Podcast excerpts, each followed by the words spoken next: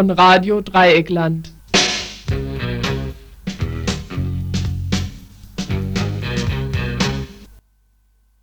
Ja, wunderschönen guten Abend hier im Dreieckland. Das Infoteam heute wieder mit den neuesten Nachrichten. Hallo, hallo. Über das Thema, das zurzeit in aller Munde ist, haben wir heute nichts. Weder ein Telefonat nach Dresden hat geklappt, noch der Kommentar von Walter Moosmann. Und die Nationalhymne spielen wir auch nicht, so wie es sich ein Hörer von RDL am letzten Samstag nämlich gewünscht hat oder vorgeschlagen hat. Ja, ich denke, der hat nicht allzu oft Radio Dreikland gehört. Was wir höchstens, was wir uns also allerhöchstens vorstellen könnten, das wäre die Nationalhymne Gepfurz zu spielen. Da gibt es nämlich eine ganz gute Version von dem wahren Heino, dem Sänger der Toten Hosen. Den Unterschied zwischen Heino, dem wahren Heino und dem anderen Heino, den kennt er vielleicht. Auf jeden Fall gibt es eine ganz gute Version auf einem Independent-Label und der wahre Heino wird darauf auch als bester Schließmuskelartist Gut, leider haben wir diese Platte und diese Version nicht, aber oh. dafür sagen wir euch jetzt, was es noch gibt. Nee, aber vorab wollten wir die Verantwortlichkeiten klären. Nee, wollten wir nicht. Erstmal wollten wir die Gut. Themenübersicht machen. Gut, fangen wir damit an. Zuerst gibt es zwei Kurznachrichten. Danach gibt es äh, Neues oder auch nicht so allzu Neues zu einem AIDS-erkrankten Inhaftierten. Wir bleiben auch bei dem gleichen Schwerpunkt und zwar AIDS und Knast. Dazu haben wir zwei Studiogäste, die gleich live noch ein bisschen dazu berichten können. In dem Zusammenhang eben auch heute Abend um 8 Uhr eine Veranstaltung im Vorderhaus der Fabrik. Ja, dann geht es weiter mit einem überraschenden Freispruch für den angeklagten Chefarzt und Lehrstuhlinhaber Professor Dr. Hillemanns endete vergangene Woche die zweitägige Hauptverhandlung im Freiburger Amtsgericht. Wieso überraschend? Dazu eine Prozessbeobachtung von Walter, einem Mitarbeiter der RDL Gesundheitsredaktion. Dann geht es weiter. Und zwar erreichte Radio Dreikland das Infobüro heute einen Brief der Bürgerinitiative Rettet das Rieselfeld. Von dieser äh, Bürgerinitiative in diesem Brief heißt es dann, dass die Fraktion der Grünen nun bereit wäre, so langsam einer, Zust einer Teilbebauung des Rieselfeldes zuzustimmen. Ich befragte dazu heute SPDler und Grüne, was die dazu zu sagen hätten. Ja, mit den Grünen geht es auch weiter, nur mit denen aus Stuttgart. Und zwar letzten Samstag eröffnete der Sprecher des Landesvorstandes der Grünen die künftige Linie der Grünen zur Frage, wie soll in Zukunft mit den in den Gemeinderäten gewählten Republikanern umgegangen werden? Und weiter vom Nationalismus oder vom nationalen Themen zu internationalen Themen, obwohl das nächste Thema beide ähm, Bereiche betrifft. Und zwar ähm, ist es ein Interview mit Michael Schubert, einem Anwalt, der eine der angeklagten Kurden im Düsseldorfer Kurdin-Prozess vertritt. Ja, und zum Schluss das letzte Thema, auch internationaler Art, nämlich Namibia. Vielleicht erste Wahlergebnisse oder also zumindest ein Telefongespräch, das heute geführt wurde. Ja, und verantwortlich für die Sendung sind ich und du und Radios Q und Radios Esel, das bist du, beziehungsweise unsere heiligen Kühe und Esel, das seid ihr, die Mitglieder von Radio Dreikland und vor allem die zukünftigen Mitglieder. Das heißt, wir brauchen immer noch mh, mm, zum einen finanzstarke Mitglieder und auch Menschen, die Lust, Zeit haben, hier mitzuspielen und mitzumachen. Aber nicht nur finanzstark, auch die Finanzschwachen können bei uns einsteigen, entweder dass sie mitmachen oder dass eben auch für die Finanzschwachen Regelungen gefunden worden sind, wie ihr hier Mitglied werden könnt.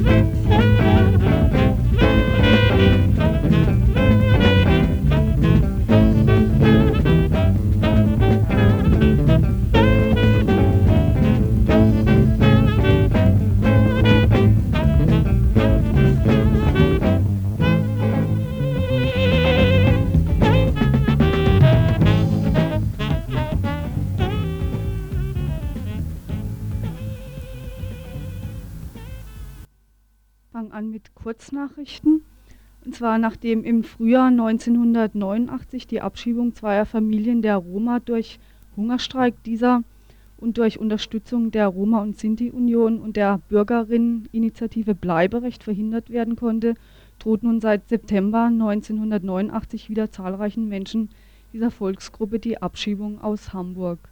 Die meisten der in Hamburg lebenden Roma und Sinti kommen aus Jugoslawien und wollen dorthin nicht mehr zurück, weil sie dort als Minderheit benachteiligt werden. Während schon seit Tagen die Bürgerinnen der DDR hier mit Jubel empfangen werden und die BRD von den Zügen in die Freiheit spricht, müssen Roma und Sinti darum kämpfen, hier bleiben zu dürfen. Am letzten Donnerstag wurde ein zehntägiger Hungerstreik abgebrochen und das besetzte KZ Neuengamme wurde geräumt. In den letzten Tagen fanden Gespräche zwischen den, dem Hamburger Innensenator Hackmann und der Sinti- und Roma-Union statt. Und morgen gibt es nun eine Pressekonferenz der Sinti- und Roma-Union dazu, auf der die Ergebnisse der Gespräche bekannt gegeben werden. Also morgen wird wohl das Infoteam ähm, darüber berichten. Gut, zu unserer zweiten Kurzmeldung mit der zunehmenden Vergiftung unserer Umwelt, ja, darüber haben wir auch öfters berichtet, entstehen auch immer neue Techniken, die die Umwelt kosmetisch etwas verschönern sollen und es entstehen immer mehr Berufsprofile, immer neue Berufsprofile, zum Beispiel der Öko-Stuntman bzw. die Frau. Früher, genauer vor zehn Jahren, sagte man dazu auch Umweltdubel, aber die Bezeichnung Öko-Stuntman Frau hat sich inzwischen durchgesetzt. Wie kam es zu diesem neuen Berufszweig? Der Robert Lemke könnte das natürlich jetzt viel interessanter darstellen als ich. Aber nun ja, das heitere Beruferaten gibt es nicht mehr und bei RDL gibt es für sowas tja, noch keinen Sendeplatz. Trotzdem nur mal ganz kurz, wie es zu dieser Art von Job kam.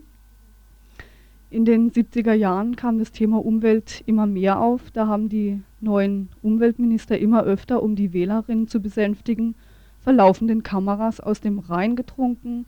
Sie versprachen in der Nähe eines Atomkraftwerks ihr nächstes Haus zu bauen und sie aßen Fisch aus der Unterelbe. Ja, die wenigsten schafften das aber aus Termingründen oder wegen mangelnder, mangelhafter Konstitution und daraufhin wurde nun der Berufszweig des Öko-Stuntman der Frau gebildet. Ja, ich denke, es ist ja wirklich nicht einfach, ähm, eine Wasserprobe zwei Tage nach der Einweihung einer neuen Kläranlage zu überstehen. Aber dafür sind die Perspektiven dieses Berufszweiges ungebrochen gut. Ein Zukunftsjob auf jeden Fall. Stuntman, die Frau, fallen zwar als Organspenderin weg, aber dafür haben sie in der Regel lukrative Verträge mit der toxologischen Abteilung vieler Unikliniken oder sind beim Umweltministerium fest eingestellt und leben in Gratis-Bungalows auf ehemaligen Mülldeponien. Aber Spaß beiseite, ein Bericht über das Freiburger Wasserforum vom 9. 10. November. Ja, am Donnerstag und Freitag letzter Woche fand im Friedrichsbau das Freiburger Forum Wasser statt, eine Tagung mit Sachstandsberichten zur Trinkwasserqualität der Region Südbaden und den Handlungsmöglichkeiten zum Schutz des Grundwassers und zur Sicherung der Wasserversorgung. Angesprochen waren da Vertreterinnen und Vertreter aus Kommunalpolitik und Verwaltung, von Umweltverbänden, Wasserversorgungsunternehmen und der Landwirtschaft. Anlass der Tagung war das Inkrafttreten der Trinkwasserverordnung der EG vom 1. Oktober dieses Jahres mit der maximale Konzentrationen von Pflanzenschutzmittelrückständen im Trinkwasser festgesetzt wurden. In der Folgezeit kamen ja viele Wasserversorgungsunternehmen in arge Bedrängnis, da sie diese neuen Grenzwerte, nämlich 0,1 Millionstel Gramm Pestizidwirkstoff pro Liter Trinkwasser, nicht einhalten konnten und auf zeitlich befristete Ausnahmegenehmigungen vom Gesundheitsamt angewiesen waren. In der südbadischen Region ist dies der Fall im Raum Waldshut und bei Emmendingen die genannten Pflanzenschutzmittelrückstände kommen natürlich nicht von irgendwoher ins Trinkwasser, sie stammen von den rund 32.000 Tonnen Pestiziden, die in der bundesdeutschen konventionellen Landwirtschaft auf Feldern und Äckern gegen sogenannte Unkräuter, gegen Pilze und Schädlinge versprüht werden. Mit dem Regen versickern sie dann im Boden und gelangen in grundwasserführende Schichten, damit aber auch in die Trinkwasserbrunnen und letztendlich ins Leitungswasser wie sich dieses Problem für die Stadt Freiburg darstellt, wurde vom Leiter der Wasserversorgung, Beck von der FEW erläutert. Die FEW ist nach eigenen Angaben zurzeit noch in der Lage, ein Trinkwasser zu liefern, was den gesetzlichen Ansprüchen genügt bzw. die vorgegebenen Grenzwerte einhält. Aber einige Brunnen in Gebieten intensiver landwirtschaftlicher Nutzung, besonders im Bereich der Freiburger Bucht, überschreiten die 0,1 Mikrogramm Grenze für Pestizide. Das Wasser muss also aufbereitet, sprich verdünnt werden. Dass die Wasserwerke zwar die vorgegebenen Grenzwerte akzeptierten, nicht aber die Verantwortung, die ihnen damit vom Gesetzgeber aufoktroyiert wird. Beispiel eine Belastung des Trinkwassers mit gerade 0,3 Mikrogramm Atrazin, das ist ein Unkrautvernichtungsmittel pro Liter Trinkwasser, verursacht der FEW Kosten in Höhe von rund 5 Millionen D-Mark für entsprechende Filteranlagen. Der Kaufpreis des dabei eingesetzten Atrazins dieser Menge, der liegt aber etwa bei 50 Mark.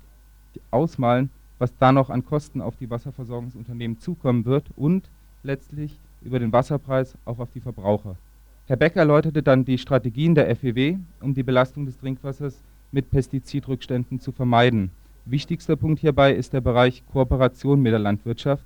Das heißt, durch einen von der FEW eigens dazu angestellten Berater sollen Bauern auf die Möglichkeiten neuer umweltschonender Spritztechniken hingewiesen werden. Das sind die sogenannten Bandspritzverfahren. Außerdem laufen Pilotprojekte zu umweltschonenden Anbaumethoden.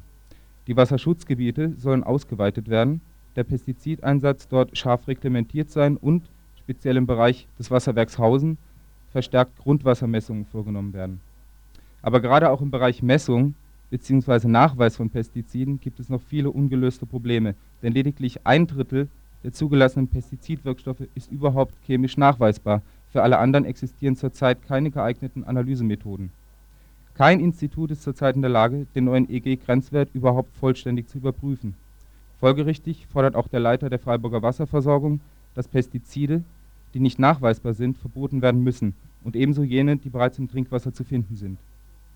Auf dem Freiburger Wasserforum wurden auch rechtliche Aspekte der Pestizideinträge ins Grundwasser beleuchtet, dass viele Kommunen die ihnen über das äh, Wasserhaushaltsgesetz zustehende, äh, die zustehenden Möglichkeiten nicht ausreichend wahrnehmen es existieren nämlich gesetzliche Rahmenbedingungen, die ein Anwendungsverbot für Pestizide in vielen Bereichen ermöglichen, so zum Beispiel Passagen über den Umgang mit wassergefährdenden Substanzen.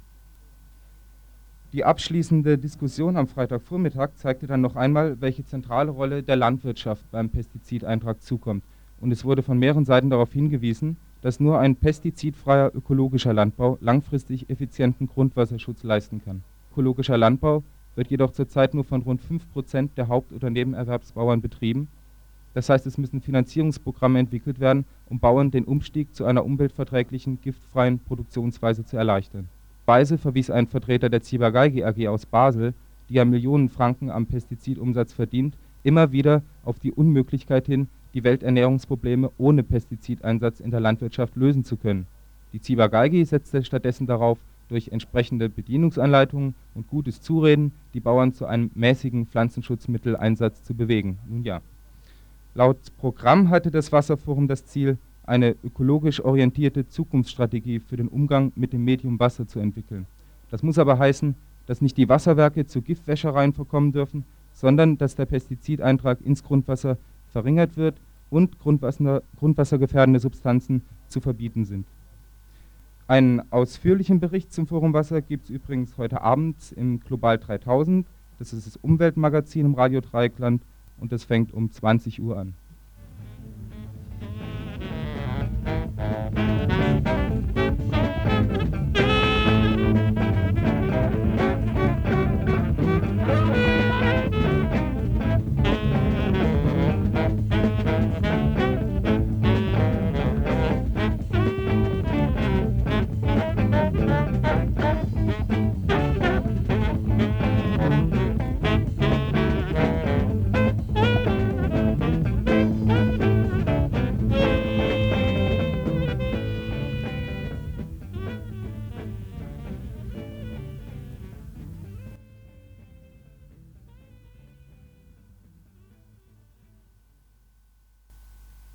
So, jetzt kommt als nächster Beitrag, nein, es sind im Prinzip zwei Beiträge zum ähnlichen Thema.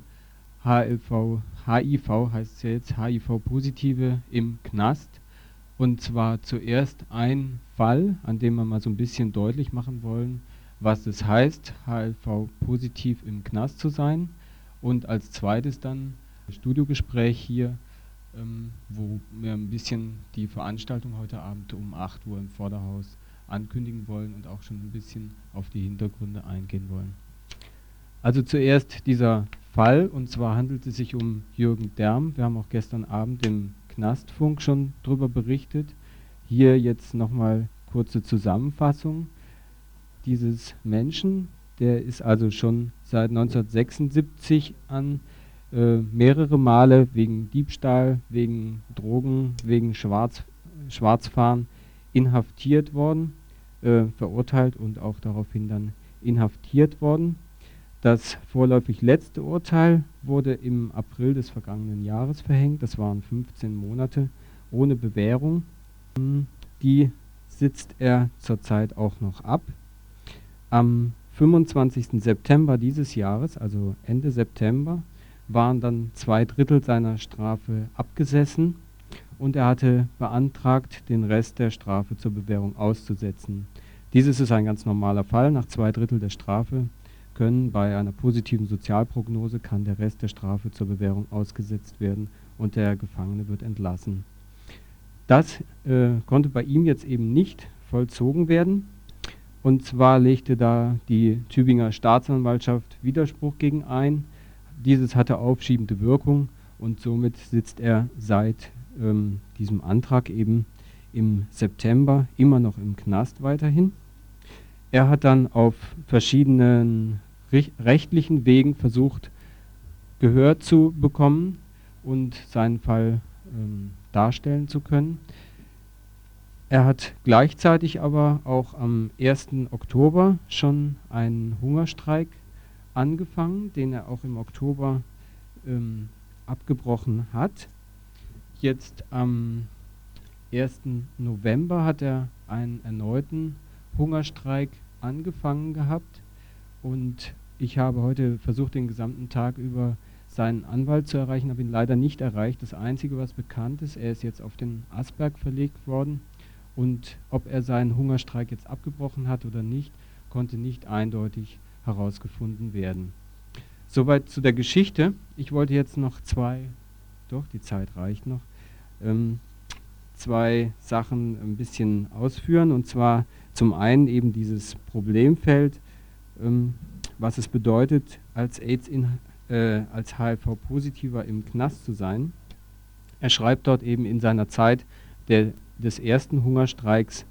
Wir leben in ständiger Angst und Ungewissheit, insbesondere was unsere Zukunft und Lebensperspektive angeht. Niemand weiß, wann die unheilbare Krankheit ausbricht. Jeden Tag können die ersten Symptome auftreten. Kein Außenstehender kann jemals nachvollziehen, welche Belastung wir dabei aushalten müssen. Es fängt schon damit an, dass unsere sozialen Bindungen, die gerade bei einer HIV-Infektion besonders wichtig sind, durch den Freiheitsentzug verloren gehen. Selbst die sinnvolle und hilfreiche Arbeit der AIDS-Hilfe wird immer wieder behindert. Es geht weiter mit der Sonderbehandlung durch, den, durch die Vollzugsorgane bis hin zu Diskriminierungen. Darüber hinaus gehören schwerwiegende Mängel bei der Möglichkeit, sich im Knast gesundheitsfördernd zu ernähren, zum Alltag und schließlich geschieht aufgrund der katastrophalen medizinischen Betreuung nur das absolut Notwendige für die Vorbeugung. Wenn erst ernste Krankheitserscheinungen auftreten, beispielsweise eine Lungenentzündung oder andere für HIV infizierte typische Krankheiten, werden wir einfach in das nächste Vollzugskrankenhaus transportiert. Anmerkung, wie es jetzt eben auch gerade wieder äh, passierte, die werden einfach dann in die äh, Anstaltskrankenhäuser abgeschoben, statt in eine geeignete Klinik in Freiheit verlegt zu werden. Das wäre aus medizinischer Sicht dringend nötig. Darum haben wir begründete Angst, nicht mehr lebend aus dem Gefängnis zu kommen. Für uns ist es eine klare Missachtung des Rechts auf körperliche Unversehrtheit. Die einzige Chance für uns sind Straferlass und Methadonprogramme. Die kurze Zeit, die wir noch zu leben haben, menschenwürdig verbringen. Soweit die Zitate von Jürgen aus seiner Zeit des ersten Hungerstreiks, die ich denke auch für die Zeit des zweiten Hungerstreiks sicherlich inhaltlich noch ähm, richtig sind. Er hat jetzt während dem zweiten Hungerstreik noch einen langen Forderungskatalog aufgestellt Und die Hauptforderungen möchte ich auch noch kurz vorlesen, bevor wir dann eben vielleicht auch in der Vorstellung von der Veranstaltung heute Abend noch ein bisschen auf die Hintergründe auch eingehen können. Er fordert eben seine Freilassung, seine sofortige Freilassung aus der Haft, damit er eine Drogentherapie be, äh, anfangen kann. Einen Drogentherapieplatz hat er schon. Außerdem fordert er die Anerkennung der Drogensucht als Krankheit, als offiziell als Krankheit.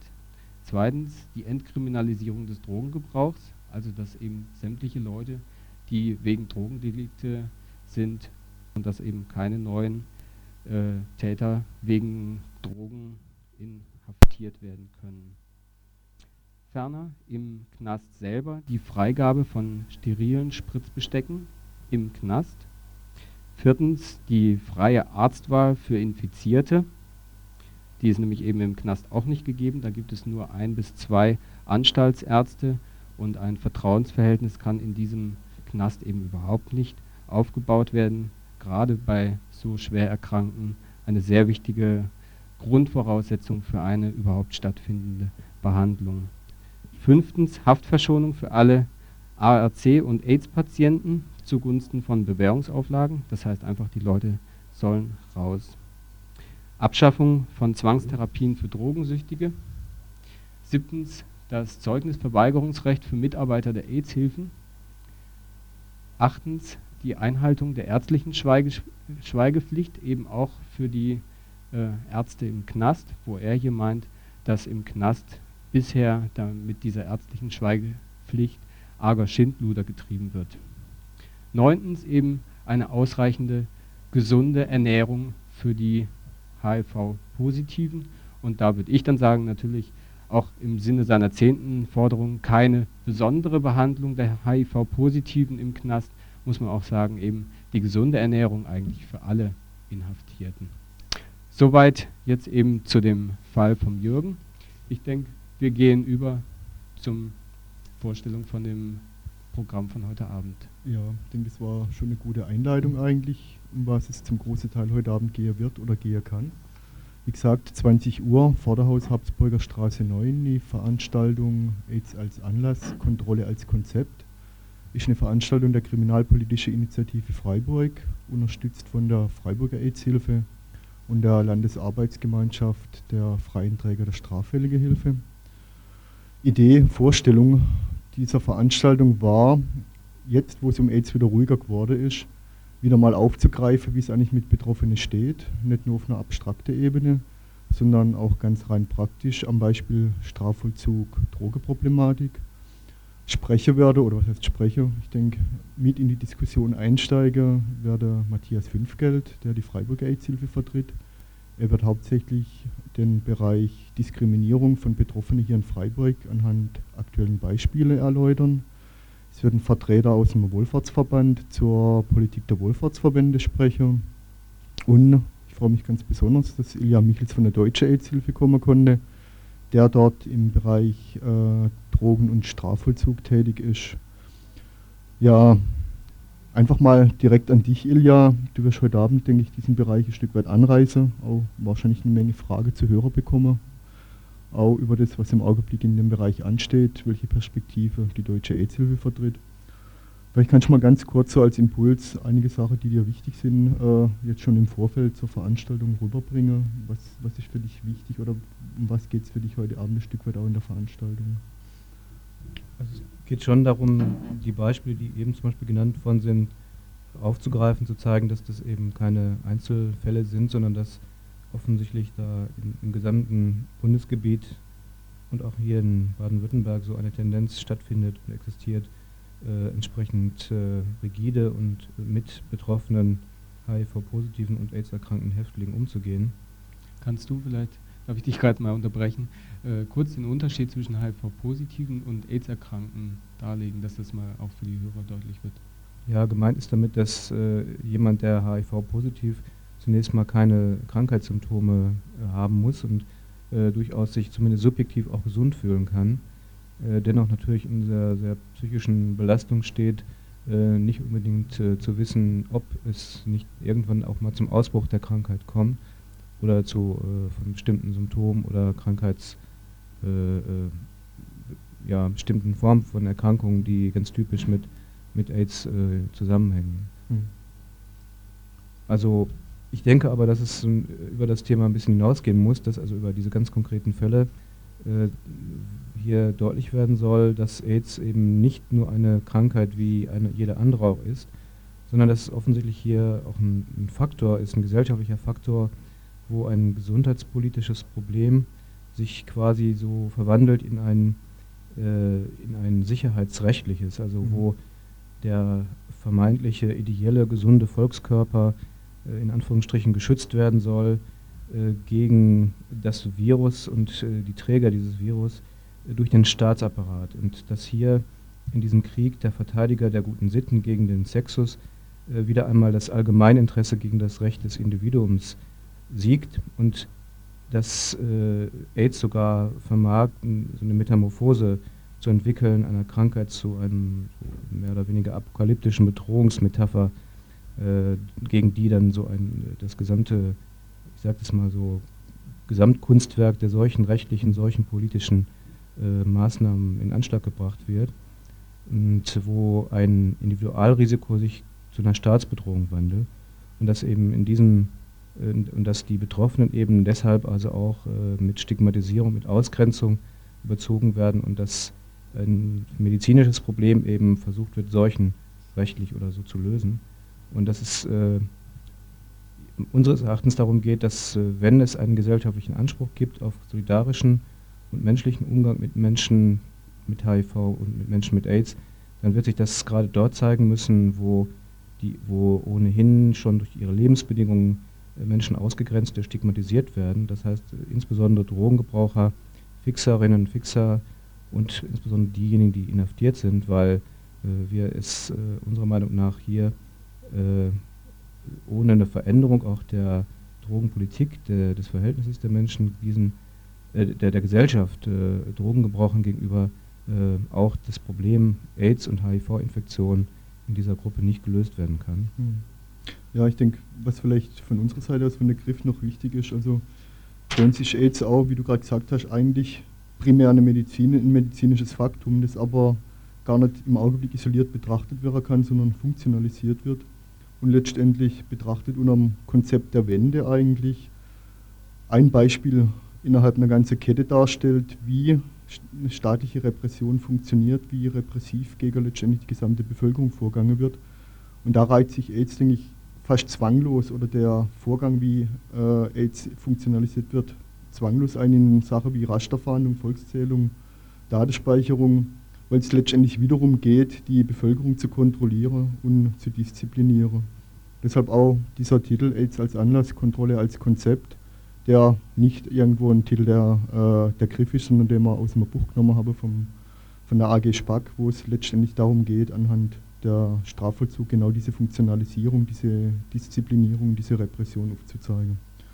Ja, soweit mal, denke ich, äh, für die Veranstaltung heute Abend.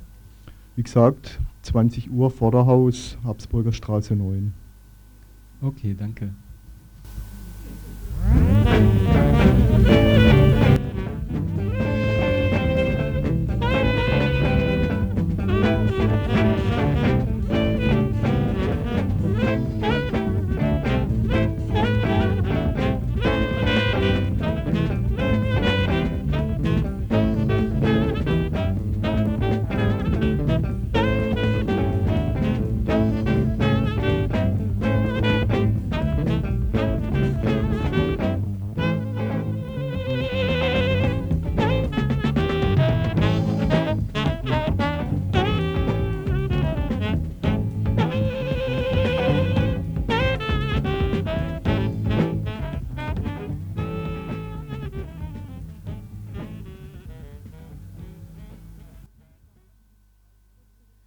Einem überraschenden Freispruch für den angeklagten Chefarzt und Lehrstuhlinhaber Prof. Dr. Hillemanns endete vergangene Woche die zweitägige Hauptverhandlung im Freiburger Amtsgericht. Wieso überraschend? Dazu eine Prozessbeobachtung von Walter, einem Mitarbeiter der RDL Gesundheitsredaktion. Nur zwei Verhandlungstage benötigte das Amtsgericht Freiburg, um im Strafverfahren gegen Professor Hillemanns das Urteil in der ersten Instanz zu verkünden, obwohl angesichts der umfangreichen Darlegungen der Prozessparteien und der geladenen Zeugen fast alles qualifizierte Mediziner, der Richter vorsorglich schon vier weitere Verhandlungstermine eingeplant hatte. Angeklagt wurde er aufgrund eines Strafverfahrens, eines Strafantrages, der bei der hiesigen Staatsanwaltschaft einging. Die Staatsanwaltschaft Freiburg ist Anklagebehörde. Als Nebenklägerin hat sich eine langjährige Patientin von ihm angeschlossen. Der Strafvorwurf lautet auf Verdacht einer fahrlässigen Körperverletzung, die der Professor an dieser Patientin begangen haben soll.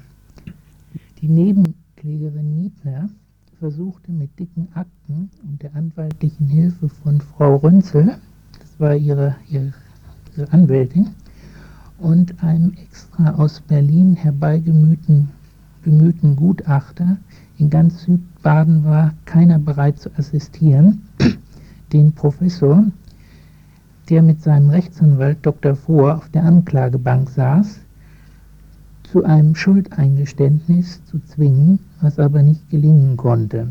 Der Staatsanwalt hatte eine Geldstrafe von 48.000 Mark für durchaus angemessen gehalten. Hier einige der Hauptvorwürfe des Staatsanwalts in seinem Abschlussplädoyer. Ich gebe nicht meine Meinung, sondern nur die Aussagen des Staatsanwaltes hier wieder. Erstens, wesentliche Teile der Prozessakten zur Vorbereitung des Hauptverfahrens waren nicht mehr auffindbar oder sind jedenfalls verschwunden, was ihn sehr verärgert hat.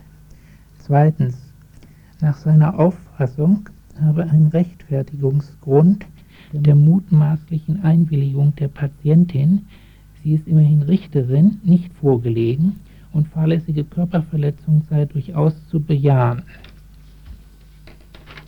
Drittens, er meinte auch, dass der Professor wenig sensibel im Umgang mit seinen Patientinnen, er leitet die Station Heger der Universitätsfrauenklinik, sei.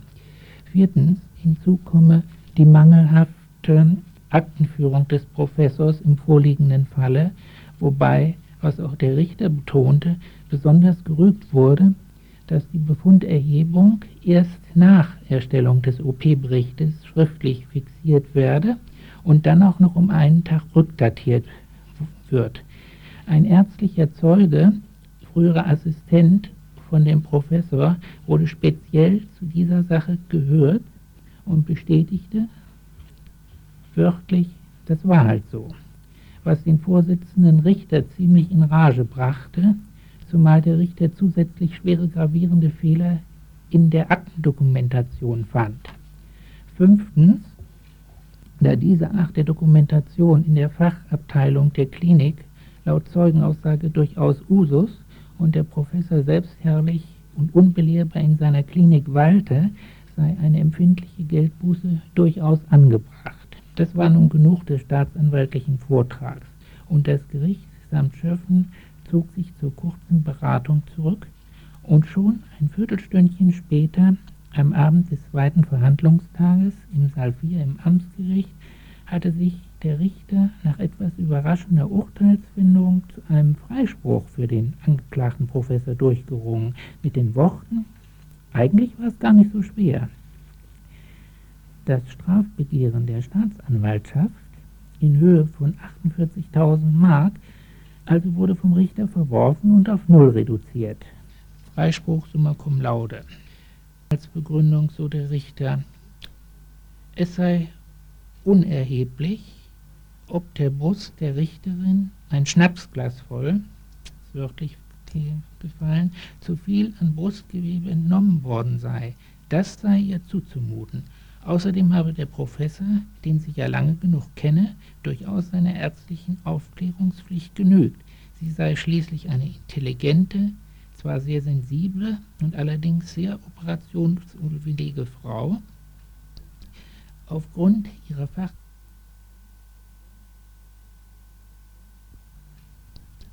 aufgrund ihrer fachlichen Vorbildung hätte sie ja auch differenzierter vor Einwilligung in die Operation fragen können.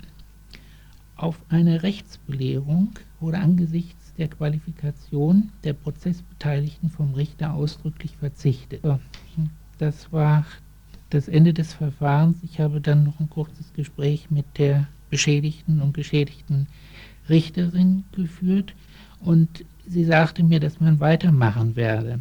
Diesem Prozess verdichten sich in mir die Zweifel an der deutschen Rechtsprechung.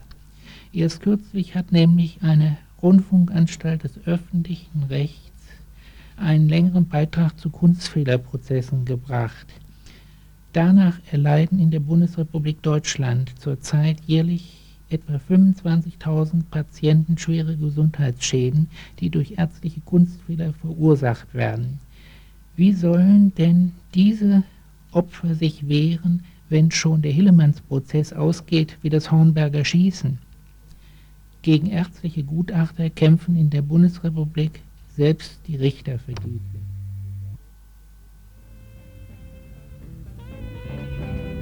Über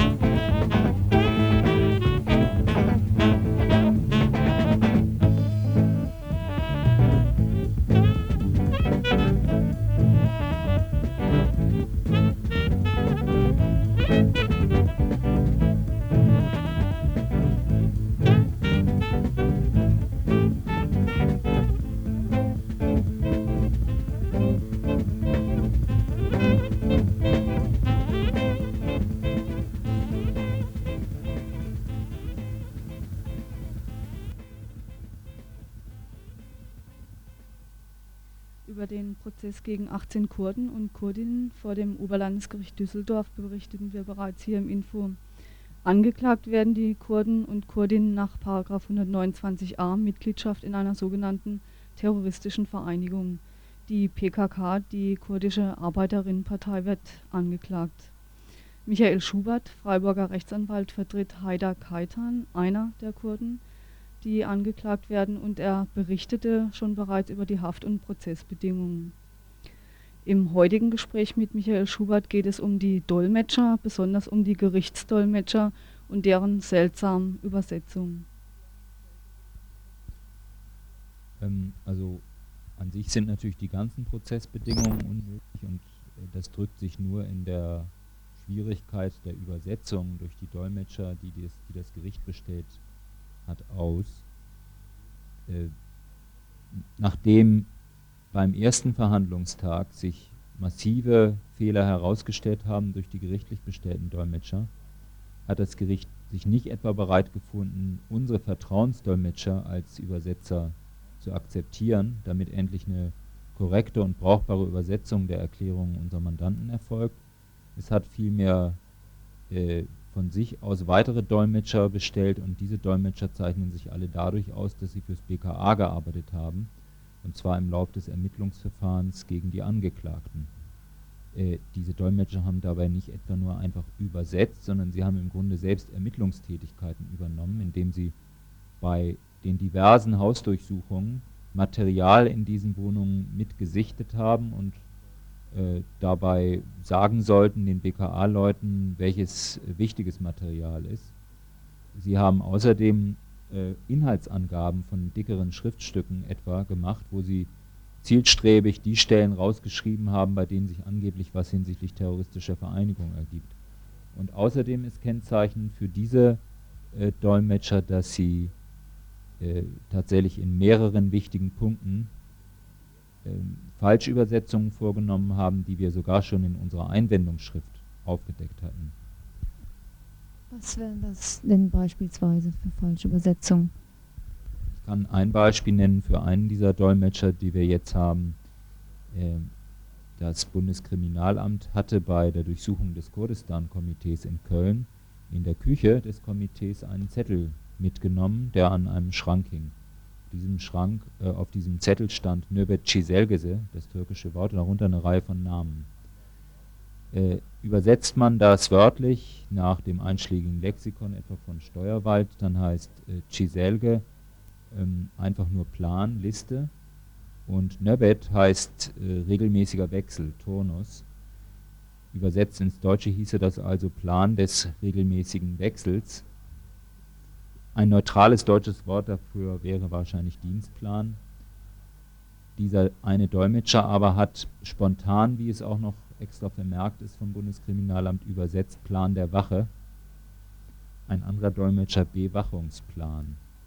Dadurch äh, haben diese Dolmetscher dazu beigetragen, die Behauptung des Bundeskriminalamts zu stützen. Es handle sich hier nicht etwa um einen Küchendienstplan, was den Tatsachen entspricht, sondern um einen Bewachungsplan für angebliche Parteigefangene. Übrigens auch nochmals äh, bei unseren Befangenheitsanträgen gegen diese BKA-Dolmetscher vorgebracht, auch ihre ganzen Ermittlungsfunktionen im Einzelnen dargelegt. Ähm, die Befangenheitsanträge sind natürlich abgelehnt worden.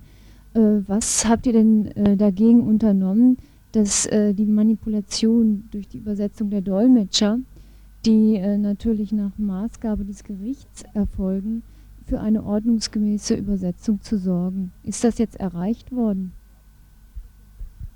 Wir haben äh, ja schon zu Beginn der Verhandlungen und im Lauf der Verhandlungen verschiedene sozusagen konstruktive Vorschläge gemacht, auch wenn das bei dem Verfahren etwas makaber ist, konstruktive Vorschläge zu machen, äh, wie eine ordentliche Übersetzung gewährleistet ist.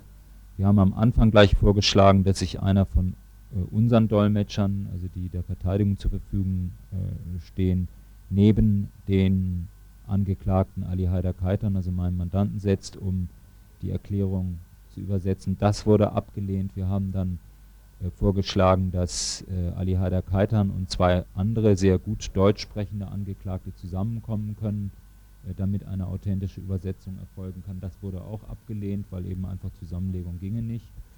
Und jetzt haben wir äh, ähm, wieder einen neuen Vorschlag zu Beginn des letzten, äh, vorletzten Verhandlungstags, also jetzt gerade am Dienstag gemacht, dass der Angeklagte jeweils absatzweise seinen Text äh, auf Türkisch vorträgt und wir, die Verteidiger, dann abschnittweise den Text auf Deutsch und der Gerichtsdolmetscher könne dann überprüfen, ob die Übersetzung korrekt sei. Auch das wurde dann nach längerer Beratung des Senats wieder abgelehnt. Und es wurde wieder darauf verwiesen, die Gerichtsdolmetscher müssten die Übersetzung machen. Für uns ist ganz offensichtlich, dass man darauf aus ist, äh, nicht etwa zu gewährleisten, dass eine ordentliche und brauchbare und flüssige Übersetzung erfolgt, sondern dass das Gericht sozusagen und die Bundesanwaltschaft die Hoheit über die Übersetzung und die Art der Übersetzer behält und darüber eine entscheidende Schlüsselposition im Verfahren, auch wenn die Übersetzungen noch so saumäßig sind. Äh, man, an dem Beispiel, was ich gebracht habe, sieht man ja, was äh, durch falsche Übersetzungen für einen Einfluss auf die Darstellung des Sachverhalts genommen werden kann.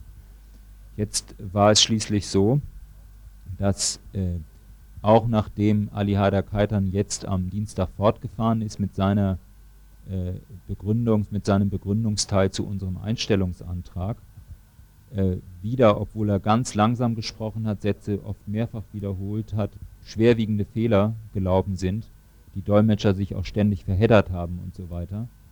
Äh, das war also eine derartig nervende Sache, wenn man damit nicht weiterkommen konnte.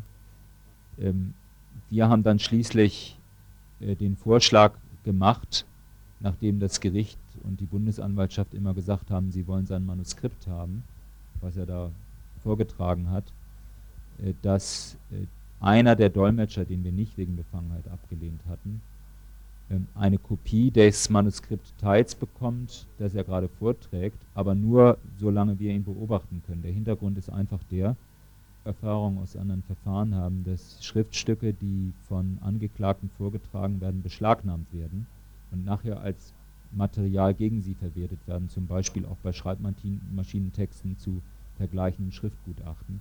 Das wollen wir natürlich verhindern. Ähm, die Bundesanwaltschaft und das Gericht sahen sich dann genötigt zu erklären, dass sie das natürlich auf gar keinen Fall beschlagnahmen würden. Mit diesem Verfahren immerhin erreicht, dass die Dolmetscher jetzt den Text in Kopie teilweise vorliegen hatten, aber auch dann waren sie immer noch nicht in der Lage, eine brauchbare ähm, Übersetzung zu machen. Wir haben dann am Ende des letzten Verhandlungstags, nachdem wir also zwei Verhandlungstage lang uns wieder mit äh, schlechten und äh, erheblich falschen Übersetzungen herumgeschlagen hatten, ähm, da haben wir schließlich vorgeschlagen, dass von einem Dolmetscher von uns eine Übersetzung von der Kopie gefertigt wird und beim nächsten Verhandlungstag dann diese Übersetzung zusammen mit der Kopie des Textes diesem einen Dolmetscher wieder vorgelegt wird. Offiziell deklariert das Gericht das jetzt als eine Übersetzung durch diesen Dolmetscher und die Übersetzung durch unseren äh, Dolmetscher als Übersetzungshilfe für den. Aber für uns ist natürlich wichtig, dass wir damit immerhin ähm, erreicht haben, dass wir in gewisser Weise einen maßgeblichen Einfluss auf die Richtigkeit der Übersetzung gewinnen. Ich habe aber keinen Zweifel, dass das nur eine, nur eine Übergangslösung ist und das Gericht so bald wie möglich versuchen wird und auch die Bundesanwaltschaft die Sache wieder umzudrehen. Wie wird es denn jetzt nächste Woche weitergehen? Es wird nächste Woche jetzt damit weitergehen, dass Weitern seine Begründung zum Einstellungsantrag weiter vorträgt. Ein äh, Text, in dem er auf die ganzen politischen Hintergründe des Verfahrens meines Erachtens unheimlich plastisch und eindrucksvoll hingewiesen hat. Die, die Rolle der BRD in, in der Türkei, ähm, die NATO-Interessen in Bezug auf äh, Kurdistan und so weiter vom Gericht schon jetzt und auch von der Bundesanwaltschaft angedeutet worden, man wolle, sich, man wolle das nicht länger ertragen. Klar ist natürlich, dass es diese Herrschaften unheimlich nervt, was da vorgetragen wird, gerade die Enthüllung der politischen Hintergründe des Verfahrens. Äh, sie werden aber wohl akzeptieren, dass zumindest diese Erklärung noch bis zu Ende gehalten werden kann. Im Anschluss daran folgen weitere äh, Einstellungsantragsteile durch die Verteidiger und vielleicht auch noch durch einige Angeklagte. Mit Sicherheit wird das noch mehrere Tage in Anspruch nehmen. Und wir werden dann noch weitere Anträge zum Verfahren stellen, äh, wozu dann wohl auch noch Befangenheitsanträge gehören würden. Jetzt noch eine etwas anders gewichtete Frage. Ähm, so bisher hat sich ja noch kein breites Unterstützung und äh, Solidaritätsbündnis von den Linken gebildet. Woran liegt das? Also zunächst mal zu der großen Demonstration in Düsseldorf kurz vor Prozessbeginn, wo ja um die 10.000 Leute waren, waren immerhin auch schon, wenn das auch nicht sehr viel ist, 1.000 äh, äh, Deutsche mit dabei und es haben eine ganze Reihe äh, deutscher Organisationen den Aufruf mit unterzeichnet. Außer übrigens, was sehr interessant ist, zahlreichen kurdischen und türkischen Organisationen, also weit über das Spektrum der PKK hinaus. Äh, im Bereich der kurdischen und türkischen Organisationen bahnt sich auf jeden Fall eine, gegenüber dem früheren Zustand eine größere Aktionseinheit an. Bei den deutschen Organisationen ist das in einem bestimmten Bereich äh, von äh, autonomen, äh, antiimperialistischen äh, und äh, revolutionärsozialistischen Organisationen schon jetzt der Fall. Weniger der Fall ist es bei dem ganzen grünen alternativen Spektrum. Und da, da muss man, äh, glaube ich, ähm, sehen, dass äh, es eine frühere Geschichte gibt, wo vor allen Dingen die GAL in Hamburg und Teile der AL in Berlin zusammen mit gewissen Leuten aus der Taz-Redaktion die Kampagne äh, gegen äh, die PKK, also äh, mit den be bekannten teilweise heute als falsch erwiesenen Behauptungen über Mordaktionen gegen eigene Mitglieder und so weiter mitgetragen haben sozusagen gepusht haben. Und diese Leute sind heute nach wie vor strikt dagegen, eine politische Solidarität zu entwickeln. Andererseits hat die äh, Bundestagsabgeordnete der Grünen Angelika Beer zum Beispiel eine sehr gute Erklärung äh, zum Prozessbeginn rausge rausgegeben. Da müssen noch eine Reihe von Auseinandersetzungen geführt werden, damit äh, dort wirklich erkannt wird, dass es nicht genügt, einfach nur äußere Prozessbedingungen zu kritisieren. Es handelt sich hier um den Angriff auf eine Befreiungsbewegung, die man auch immer zu einzelnen Positionen oder Aktionen äh, in, im Bereich dieser Befreiungsbewegung stehen macht, das muss man sehen als politischen Sachverhalt und dementsprechend sich auch verhalten. Wichtig ist, glaube ich, für die Weiterentwicklung der Solidarität, dass inzwischen auch der Republikanische Anwaltsverein, in dem ja viele Sozialdemokraten zum Beispiel Mitglieder sind, gerade auch, auch im Vorstandsbereich, eine gute Solidaritätserklärung abgegeben hat und auch die Humanistische Union, bei der das ja vom Spektrum her so ähnlich ist. Die äh, Vereinigung demokratischer Juristen, soweit ich weiß, inzwischen auch. Es ist wirklich schwierig für die Grünen langsam äh, ähm, sich da immer noch drumherum zu drücken.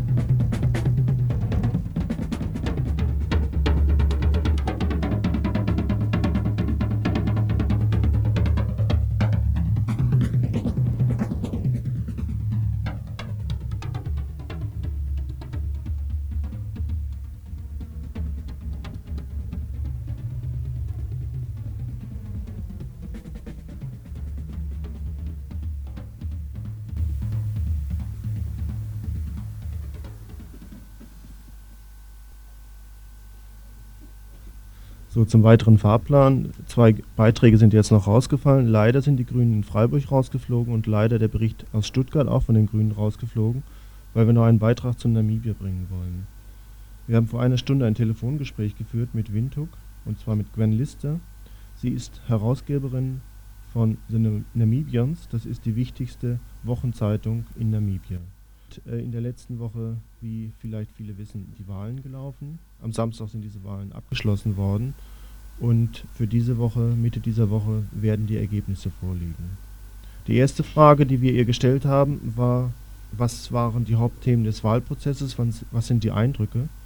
Die Wahl ist von dem UN-Kommissar ja bekanntlich inzwischen schon als frei und fair tituliert worden. Was sind also die Eindrücke und das Hauptthema dieses Wahlprozesses gewesen? Well, it seems as though the process was as free and fair as it possibly could be under the circumstances. Um, we haven't had any major complaints from any of the parties participating about intimidation from other groups. Gwen Lister sagte also, der Wahlprozess ist relativ ruhig verlaufen. Es gibt von allen daran beteiligten Parteien keine Klagen. Die einzige Ausnahme war eine schlimme, schlechte Kampagne von einigen Kräften, die gegen die SWAPO gearbeitet haben. Das wird jetzt von der Polizei untersucht werden. Es gab zudem Propagandatricks, wo im Namen der SWAPO gehandelt worden ist, was zur Konfusion einiger Anhänger und Anhängerinnen beigetragen hat. Ein Beispiel: Es soll eine Botschaft von Sam Nujoma, dem SWAPO-Leader, gegeben haben an die Kämpfer der SWAPO, sie würden viel Geld bekommen für ihren Kampfeinsatz während des Krieges. Das war natürlich völliger Quatsch und wird wohl auch von einigen Wahlparteien äh, aus der Ecke einiger anderer Wahlparteien kommen war die Wahlkampagne relativ frei. Die Auszählung macht inzwischen Fortschritte. Es gibt bereits einige Resultate, die heute reingekommen sind. Dann wird die Frage gestellt, wann äh, werden die Ergebnisse da sein? Und dann sagt sie, morgen wahrscheinlich zum guten Nachmittag, also Dienstag, werden wir vermutlich wissen, wer gewonnen hat und wer die Mehrheit in der verfassungsgebenden Versammlung haben wird. Bereits jetzt sind einige Ergebnisse von kleineren Wahlbezirken aus dem Süden Namibias reingekommen Dort hat die DTA, die Turnhallenallianz, etwas mehr Stimmen erhalten als die SWAPO. Aber natürlich zählt das noch nicht und daraus sind keine Indizien abzuleiten, denn die wichtigsten Regionen sind noch nicht ausgezählt, wie zum Beispiel Windhoek, Ovambo, Kavanga und Caprivi. Right. Now, um, Gwen, what do you see as the, in the future, the possibilities of the independence process actually being disturbed by uh, South Africa, by West Germany, or by the United States in the future during this actual process of forming a Frage ist, welche Möglichkeiten und welche Probleme stellen sich zukünftig für die Entwicklung im Land, auch in Anbetracht der Einmischungsversuche von Südafrika, von den USA, von der BRD, sowohl in den nächsten vier Monaten bis hin also zur verfassungsgebenden Versammlung, als auch danach. Die Übersetzung viel wird von dem Wahlausgang natürlich abhängen, ob die SWAPO die Zweidrittelmehrheit dieser verfassungsgebenden Versammlung bekommt. Dann wird äh, Südafrika oder davon wird Südafrika natürlich nicht besonders begeistert sein, das ist naheliegend. Obwohl der Außenminister von Südafrika, Pik Botha, gesagt hat, sie würden die Wahlen anerkennen, wenn sie fair verlaufen wären. Aber bei Südafrika weiß man nie genau. Afrikanische Länder waren schon immer Angriffsziele für Destabilisierungsaktionen von Südafrika. Und wir gehen davon aus, dass es für ein unabhängiges Namibia nicht sehr viel anders sein wird. Aber wir hoffen natürlich das Beste. Die Republik Südafrika soll sich zurückhalten und heute ist noch schwierig einzuschätzen, wie sich die westlichen Alliierten in dieser Situation dann verhalten werden. Also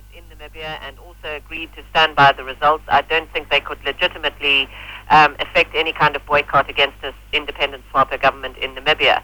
But I think our biggest danger there again lies with South Africa. Die nächste Frage ist dann gewesen, werden sich die westlichen Staaten gegenüber Namibia einem ökonomischen Boykott möglicherweise anschließen? Und sie antwortet, naja, die westlichen Staaten haben sich dieser Unha diesem Unabhängigkeitsprozess ja angeschlossen und ihn auch unterstützt und wollen eigentlich auch die Ergebnisse anerkennen. So ist erstmal davon auszugehen, dass sie sich nicht mit einem Boykott gegen die SWAPO-Regierung in Namibia äußern werden. Aber die größte Gefahr kommt wiederum von Südafrika, die wegen der starken ökonomischen Abhängigkeit Namibia äh, in ihren Krallen hält. Das ist ja auch das Ergebnis der jahrelangen Kolonialisierung. Es ist deshalb verdammt schwierig oder verdammt wichtig auch, dass Namibia sich von dieser ökonomischen Abhängigkeit wird lösen können in den nächsten Monaten, aber das wird vermutlich noch einige Zeit dauern. Dann wird sie gefragt, was waren eigentlich die wichtigsten Themen in den letzten Wochen dieses Wahlprozesses? Und sie antwortet, Green Lister von den Namibien, die Wahlen werden von vielen Seiten als höchst, äh, wurden von vielen Seiten höchst aufmerksam beobachtet. Sie waren verdammt teuer, jedenfalls äh, was die UNO dazu sagt. Und sie sind extrem langweilig geworden. Die Kampagne war nicht besonders aufregend, an, wie, an vielen Orten wurden Veranstaltungen abgehalten, die aber auf wenig Begeisterung in der Bevölkerung stießen. Man konnte den Eindruck gewinnen, die Namibier selbst seien noch nicht äh, ganz sicher, dass sie ihre Selbstbestimmung erhalten würden und seien auch noch ziemlich durcheinander. Es gibt nur einige Ausnahmen davon, zum Beispiel die Star Rally von der SWAPO mit ihrem Führer Sam Nujoma und allein dort sind viele Leute hingegangen. Aber generell waren die Themen von den verschiedenen Parteien nun wirklich nicht sehr eindrucksvoll. Es gibt von vielen Parteien sehr wenig Verständnis für die ökonomischen Faktoren und von allen anderen, die SWAPO ausgenommen, wurden in dieser Wahlkampagne zumeist nur die Gegner angeschwärzt. Also das Gespräch mit Gwyn Lister von den Namibiern, die Wochenzeitung aus Windhoek, die, die wichtigste Wochenzeitung in Namibia selbst.